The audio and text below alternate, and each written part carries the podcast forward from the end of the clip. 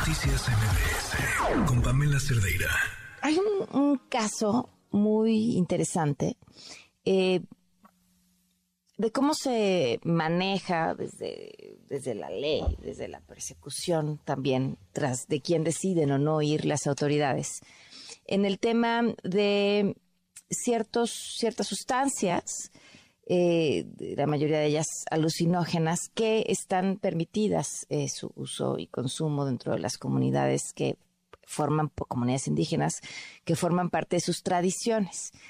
Pero hubo un caso de un curandero de 64 años de edad, eh, peruano, que fue arrestado e ingresado a prisión el 9 de marzo del 2022 por viajar con una ayahuasca. Le agradezco muchísimo a Natalia Rebollo, es abogada y defensora de todos los indígenas en ICERS. Gracias por acompañarnos, Natalia. Muy buenas noches. Hola, Pam, buenas noches. ¿Qué, fue con este caso? ¿Qué fue lo que sucedió? Bueno, pues vimos eh, cómo este curandero, muy reconocido además, no solo en su comunidad indígena, sino a nivel internacional, fue arrestado el 8 de marzo del año pasado, justamente por lo que mencionabas, por ingresar al país con eh, pues algo que es para ellos un, vínculo indisoluble de su cosmovisión, una relación con el propio territorio amazónico indígena. Claro. Y viajó a México con lo que es su medicina ancestral y eh, fue arrestado en ese momento en el Aeropuerto Internacional de Ciudad de México porque la Marina estimó que contenía un, un estupefaciente. Eh, entonces, pues bueno, vimos como un curandero pasó un año en prisión, un poco más de un año en prisión, eh, dada la figura de la prisión preventiva oficiosa, que además es completamente violatoria a los derechos, pero además pues dejó a un territorio indígena sin sus propios liderazgos, ¿no?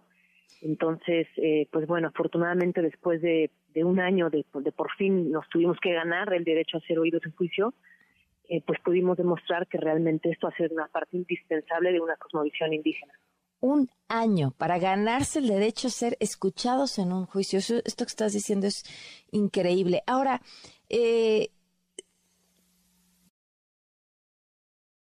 o la Marina decidió que era un estupefaciente sin averiguar más qué dice la ley y cuáles fueron las razones legales que después de este juicio lo permitieron, bueno, de que los escucharan, lo permitieran, le permitieran quedar en libertad.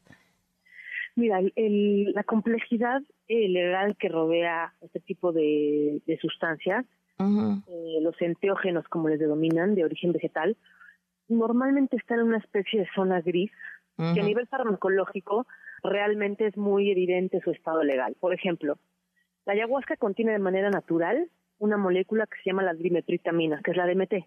Es una molécula que se encuentra en el tepescohuite, que se encuentra en la bergamota, en los limones, en las naranjas, y es una sustancia entógena que produce el cuerpo humano.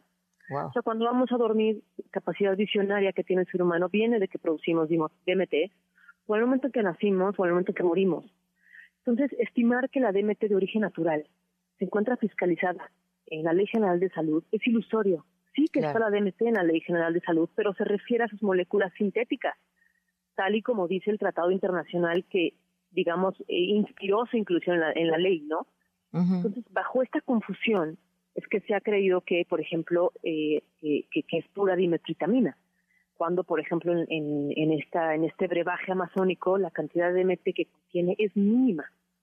En 5 kilos se han encontrado 0.09%, lo cual es imposible que pueda pues, eh, implicar un riesgo a la salud pública. Al contrario, hay estudios varios que demuestran que la ayahuasca no solamente tiene, eh, digamos, propiedades terapéuticas, sino que además tiene propiedades antiadictivas. hay un sinnúmero de centros, ¿no? Que están utilizados, por ejemplo, las personas que tienen adicción al fentanilo. Em, y cómo es realmente una, una sustancia que viene a arrojar luz en una, en una crisis de salud.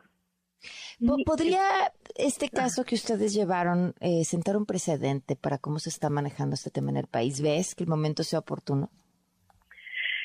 Mira, lo veo difícil por dos razones. Eh, a partir de, que fue arrestado don José Campos, vinieron otra serie de arrestos.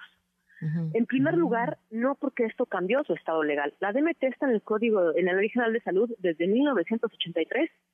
Sin embargo, la Marina entró a hacer funciones de aduana, que no son sus competencias conforme a la Constitución, no, no es una labor que la Marina debe de estar haciendo. Entonces, dado el nulo conocimiento que tiene la Marina de la Ley General de Salud, empezaron esta serie de arrestos que hoy suman ocho personas. ya una pudo salir en libertad después de un año de estar en juicio, pagando, ¿no? Eh, bueno, peritajes, eh, la, la, propia familia que se quedó sin sin eh, ingresos dada que esta persona estaba en México arrestada, etcétera. De verdad fue fue fue algo que golpeó profundamente una comunidad y, y aún quedan siete personas más por defender, ¿no? Entonces, eh, pues ahorita nos encontramos ante esta esta cuestión que la Marina se funcione de aduana y hay un endurecimiento de las políticas de drogas, ¿no? eso es lo que, lo que estamos viendo realmente. Sí, pero sobre estas drogas. Por supuesto, ¿no? Y, y, es, digamos, el criterio arbitrario. Porque si una ve, la DMT está en la lista uno, que son sustancias que causan un grave daño a la salud pública. Bueno, la ciencia nos dice todo lo contrario. Los derechos humanos nos dice que el Señor tiene derecho a sus medicinas ancestrales y que esa perspectiva es completamente colonizadora. Ahora, a diferencia de otras plantas o de otras sustancias eh, de, origen vegetal, por ejemplo, sí que se encuentran fiscalizadas. Y tal es el caso del peyote. La Lopophoria Williams y el peyote sí se encuentran, lamentablemente, en la lista eh, uno de la Ley General de Salud, como los hongos alucinantes en todas sus variedades. esas sí están fiscalizadas, porque el nombre está taxativamente puesto en la ley. Sin Natalia, embargo, en el caso de la ayahuasca no es así. Oye, tengo que, mandar a corte, pero, pero me encantaría que retomemos esta conversación la próxima semana, este, porque me parece interesantísimo ver justo qué está pasando, qué se está moviendo, eh, cuáles son las razones y, cómo tendríamos que estar. Me parece que el tema es urgente, eh, insisto, y lo hemos dicho aquí, sobre todo porque estamos hablando de conocimiento y beneficio ancestral que el mundo está ya tomando y que México, atoradísimo, está desperdiciando de forma brutal. Muchísimas gracias, Natalia. Gracias a ti, Pam. Un abrazo. Buenas noches. Noticias